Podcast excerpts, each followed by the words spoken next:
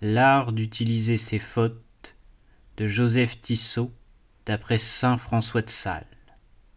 Première partie, chapitre premier. Ne pas s'étonner de ses fautes. C'est à la fois l'honneur et le tourment de l'homme déchu de ne pouvoir s'habituer à sa misère. Prince dépossédé, déclassé par la faute de ses premiers parents, il conserve toujours au fond du cœur le sentiment de la noblesse de son origine et de l'innocence qui devait être son apanage. À chacune de ces chutes, il a peine à retenir une exclamation de surprise, comme si un accident extraordinaire lui était arrivé. On dirait Samson privé de sa force par la main perfide qui avait rasé ses cheveux. Debout lui criait-on, les Philistins sont là et il se dressait, s'imaginant, comme par le passé, terrasser ses ennemis, oubliant que sa vigueur d'autrefois l'avait abandonné. Si nobles que soient en nous les racines de cette disposition, les fruits en sont trop funestes pour qu'on ne lui fasse pas la guerre. Le découragement, nous le verrons bientôt, est la perte des âmes. Mais il ne les envahit qu'en s'y ouvrant d'abord un accès par l'étonnement qui suit la chute. C'est donc contre ce danger que saint François de Sales va tout d'abord nous prémunir. À l'exemple des plus éminents docteurs et des savants les mieux éclairés, le bienheureux évêque professa toujours une extrême compassion pour la faiblesse de l'homme. Ô misère humaine, misère humaine, répétait-il. Oh, que nous sommes environnés d'infirmités, et que pouvons-nous de nous-mêmes faire autre chose que des chutes? On sent dans toutes ces paroles et dans tous ces écrits que les auteurs de la perfection où il était parvenu l'avaient mise à même de plonger un regard plus profond dans les abîmes de misère et d'infirmité creusés en nous par le péché originel. Il en tenait compte, dans une très large mesure, avec toutes les âmes qu'il dirigeait, et il ne cessait de leur rappeler les tristes réalités de leur condition déchue. Vous vivez, écrivait-il à une dame, avec mille imperfections. Il est vrai, ma bonne sœur, mais ne tâchez-vous pas d'heure à autre de les faire mourir en vous. C'est chose certaine que tandis que nous sommes ici, environnés de ce corps si pesant et corruptible, il y a toujours en nous je ne sais quoi qui manque. Vous vous plaignez, disait-il ailleurs, de ce que plusieurs imperfections et défauts se mêlent en votre vie, contre le désir que vous avez de la perfection et de la pureté de l'amour de notre Dieu. Je vous réponds qu'il n'est pas possible de nous détacher complètement de nous-mêmes. Pendant que nous sommes ici-bas, il faut que nous nous portions toujours nous-mêmes jusqu'à ce que Dieu nous porte au ciel. Et pendant que nous nous porterons, nous ne porterons rien qui vaille. La règle étant générale que nul ne sera si saint en cette vie qu'il ne soit sujet à commettre toujours quelque imperfection. En effet, la foi nous enseigne que les mauvais penchants demeurent en nous, au moins en germe jusqu'à la mort, et que nul ne peut, sans un privilège spécial, tel que l'Église le reconnaît en la Vierge Marie, éviter tous les péchés véniels, au moins non délibérés.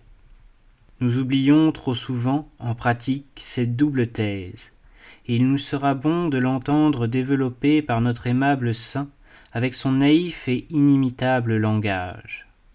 Ne pensons pas, tant que nous serons dans cette vie, de pouvoir vivre sans commettre des imperfections, car il n'est pas possible que nous soyons supérieurs ou inférieurs, puisque nous sommes tous hommes, et par conséquent avons tous besoin de croire à cette vérité comme très assurée, afin que nous ne nous étonnions pas de nous voir sujets à des imperfections. Notre Seigneur nous a ordonné de dire tous les jours ces paroles du Pater. Pardonnez-nous nos offenses comme nous pardonnons à ceux qui nous ont offensés.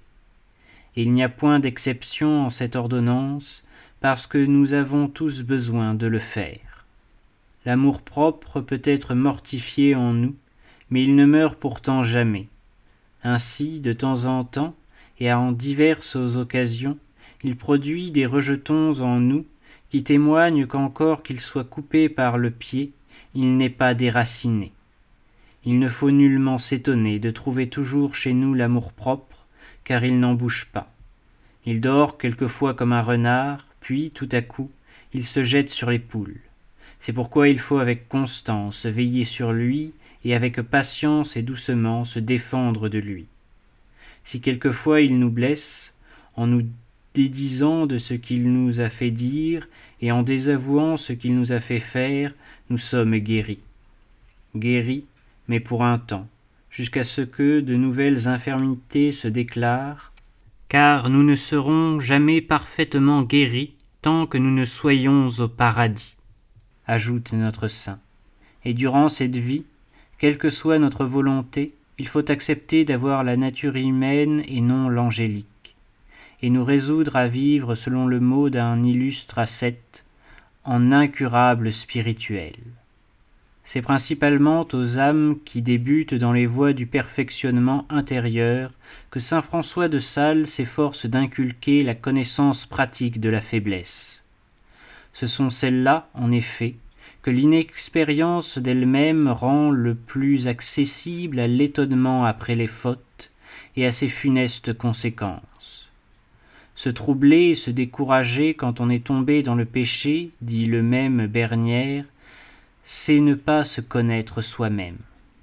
Écoutons avec quelle finesse et quelle grâce saint François de Sales reprend et instruit ces âmes-là.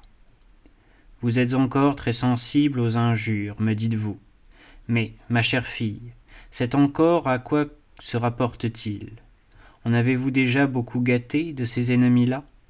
Il n'est pas possible que vous soyez sitôt maîtresse de votre âme, que vous la teniez en votre main si absolument de premier abord. Contentez-vous de gagner de temps en temps quelques petits avantages sur votre passion ennemie. Notre imperfection doit nous accompagner jusqu'au cercueil. Nous ne pouvons marcher sans toucher terre. Il ne faut pas s'y coucher ni s'y vautrer, mais il ne faut pas penser voler, car nous sommes de petits poussins qui n'avons pas encore nos ailes. Les flèches qui volent en plein jour sont les vaines espérances et prétentions des âmes qui aspirent à la perfection. Il s'en trouve quelquefois qui n'espèrent rien de moins que d'être bientôt des mères Thérèse, des saintes Catherine de Sienne ou de Gênes. Cela est bon, mais dites-moi, combien de temps prenez-vous pour vous rendre tel? Trois mois, si possible? Vous faites bien de dire si possible, car autrement vous pourriez bien vous tromper. Saint Paul fut en un instant purifié d'une purification parfaite, comme le furent aussi sainte Catherine de Gênes, sainte Pélagie et quelques autres. Mais cette sorte de purification est totalement miraculeuse et extraordinaire dans l'ordre de la grâce, comme la résurrection des morts dans l'ordre de la nature. La purification ordinaire, soit des corps, soit des esprits, ne se fait que petit à petit, par progrès, à force de peine et de temps. Les anges ont des ailes sur l'échelle de Jacob, mais ne volent pourtant pas. Ils montent et descendent par ordre, d'échelon en échelon l'âme qui remonte du péché à la dévotion est comparée à l'aube, qui en s'élevant ne chasse pas les ténèbres en un instant, mais petit à petit. La guérison, dit l'aphorisme, qui se fait tout doucement, est toujours plus assurée. Les maladies du cœur, aussi bien que celles du corps, viennent à cheval et au galop, mais elles repartent à pied et à petits pas. Il faut donc avoir patience et ne pas penser guérir en un jour de tant de mauvaises habitudes que nous avons contractées par le peu de soins que nous avons eus de notre santé spirituelle. Et le bon saint concluait Même si vous constatez beaucoup de fautes par votre faiblesse, il ne faut nullement s'en étonner. Au reste, il n'accordait à aucune âme, si avancée qu'elle fût dans la perfection, le droit de s'étonner après une chute, et c'est à ses plus ferventes religieuses qu'il adressait les avis suivants. Est-ce si grande merveille de vous voir trébucher quelquefois? La fête de la purification n'a point d'octave. Il faut que nous ayons deux égales résolutions. L'une de voir croître des mauvaises herbes en notre jardin, et l'autre d'avoir le courage de les voir arracher et de les arracher nous-mêmes, car notre amour-propre ne mourra point pendant que nous vivrons, et c'est lui qui est la cause de ces fruits malencontreux. J'ai vu les pleurs de ma pauvre sœur, et il me semble que nos enfantillages ne procèdent d'autres racines que de celle-ci. Nous oublions la maxime des saints qui nous ont avertis que tous les jours nous devons recommencer le chemin vers la perfection, et, si nous pensions bien à cela, nous ne serions point étonnés de rencontrer de la misère en nous. Vous demandez comment vous pourriez faire pour affermir tellement votre esprit en Dieu que rien ne puisse l'en détacher ni retirer? Deux choses sont nécessaires pour cela mourir et être sauvé. Car après cela, il n'y aura jamais de séparation, et votre esprit sera indissolublement attaché et uni à Dieu. Rien de plus consolant que ces conseils pour les âmes sérieusement éprises du désir de plaire sans réserve à leur Dieu, et liées à son service par des communications plus intimes. Elles se croient volontiers plus inexcusables que d'autres dans les infidélités qui leur échappent, et leur chute semble devoir les étonner davantage. Telle n'est point la vie des maîtres de la vie spirituelle. Souvent, dit le père Gros, les chutes qu'on fait viennent de la rapidité de la course et de ce que l'ardeur qui nous emporte ne nous permet pas de prendre certaines précautions les âmes timides et cauteleuses, qui veulent toujours voir où elles mettent le pied, qui font constamment des détours pour éviter les faux pas, qui craignent si fort de se salir, n'avancent pas si vite que les autres, et la mort les surprend presque toujours au milieu de leur course. Ce ne sont pas ceux qui font le moins de fautes qui sont les plus saints, mais ceux qui ont plus de courage, de générosité, plus d'amour, qui font de plus grands efforts sur eux-mêmes, qui n'appréhendent pas de faire de faux pas, de tomber même et de se salir un peu, pourvu qu'ils avancent. Saint Jean Chrysostome disait la même chose en d'autres termes. Tant qu'un soldat reste dans la mêlée, même s'il est blessé ou recule un peu, personne n'est assez dur ou assez ignorant des choses de la guerre pour lui en faire un grand crime. Ceux-là seuls ne sont jamais blessés qui ne combattent jamais. Ceux qui se lancent avec ardeur contre l'ennemi sont le plus souvent frappés. Faudra-t-il appliquer même au péché mortel les réflexions qui font l'objet de ce chapitre, et recommander aux âmes gravement coupables de ne pas s'étonner des chutes qui les privent de l'amitié de Dieu. Saint François de Sales osera-t-il leur tenir le même langage qu'au cœur généreux auquel il s'est adressé jusqu'ici? Écoutons. Mon cher Théotime, les cieux s'ébahissent, leurs portes se froissent de frayeur, et les anges de paix demeurent éperdus d'étonnement devant cette prodigieuse misère du cœur humain, qui abandonne un bien tellement aimable pour s'attacher à des choses si déplorables. Mais avez-vous jamais vu cette petite merveille que chacun sait, mais dont peu connaissent la raison? Quand on perce un tonneau bien plein, il ne répandra point son vin si on ne lui donne de l'air par-dessus. Ce qui n'arrive pas aux tonneaux dans lesquels il y a déjà du vide, car on ne les a pas plutôt ouverts que le vin en sort. Certes, en cette vie mortelle, quoique nos âmes abondent en amour céleste, elles n'en sont pas si pleines que, par la tentation, cet amour ne puisse sortir. Mais là-haut, au ciel, quand les suavités de la beauté de Dieu occuperont tout notre entendement, et les délices de sa beauté assouviront toute notre volonté, en sorte qu'il n'y aura rien que la plénitude de son amour ne remplisse, nul objet, quoiqu'il pénètre jusqu'à nos cœurs, ne pourra jamais tirer ni faire sortir une seule goutte de la précieuse liqueur de leur amour céleste.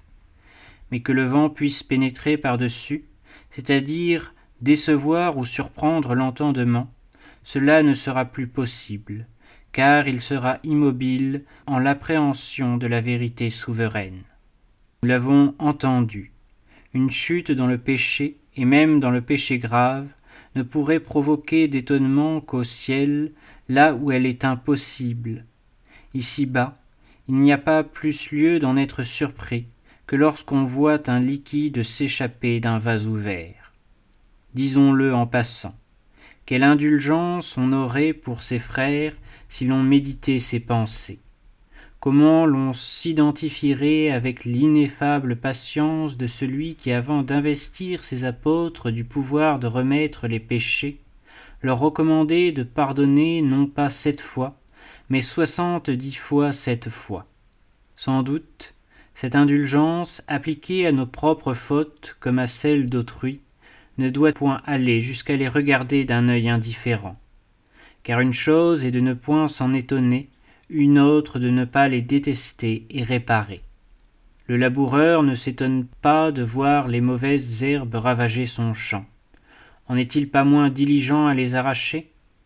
Aussi, après avoir dit absolument, sans faire d'exception pour les péchés mortels, quand vous ferez des fautes, ne vous en étonnez point, après avoir fait remarquer que si, nous savions bien qui nous sommes, au lieu d'être ébahis de nous voir à terre, nous nous étonnerions de pouvoir demeurer debout. Saint François de Sales nous recommande vite de ne pas nous coucher ni nous vautrer, là où nous sommes tombés, et il se hâte d'ajouter que si la force de la tempête nous émeut quelquefois un peu l'estomac, et nous fait un peu tourner la tête, ne nous étonnons point, mais dès que nous pourrons, reprenons haleine, et nous nous efforcerons à mieux faire. Relevez donc votre cœur quand il tombera, tout doucement, vous humiliant beaucoup devant Dieu pour la connaissance de votre misère, sans nullement vous étonner de votre chute, puisque ce n'est pas chose étonnante que l'infirmité soit infirme, et la faiblesse faible, et la misère chétive. Détestez néanmoins de toutes vos forces l'offense que Dieu a reçue, et avec un grand courage et confiance en sa miséricorde, remettez-vous dans le chemin de la vertu que vous aviez abandonné. Ce dernier texte fait comprendre quelle disposition souverainement salutaire doit se substituer à l'étonnement après nos chutes. C'est la connaissance de notre bassesse, premier degré de l'humilité. Nous l'examinerons dans la deuxième partie de cet ouvrage. Pour le moment, après avoir établi que la vue de nos fautes ne doit pas nous étonner, démontrons qu'elle doit bien moins encore nous troubler.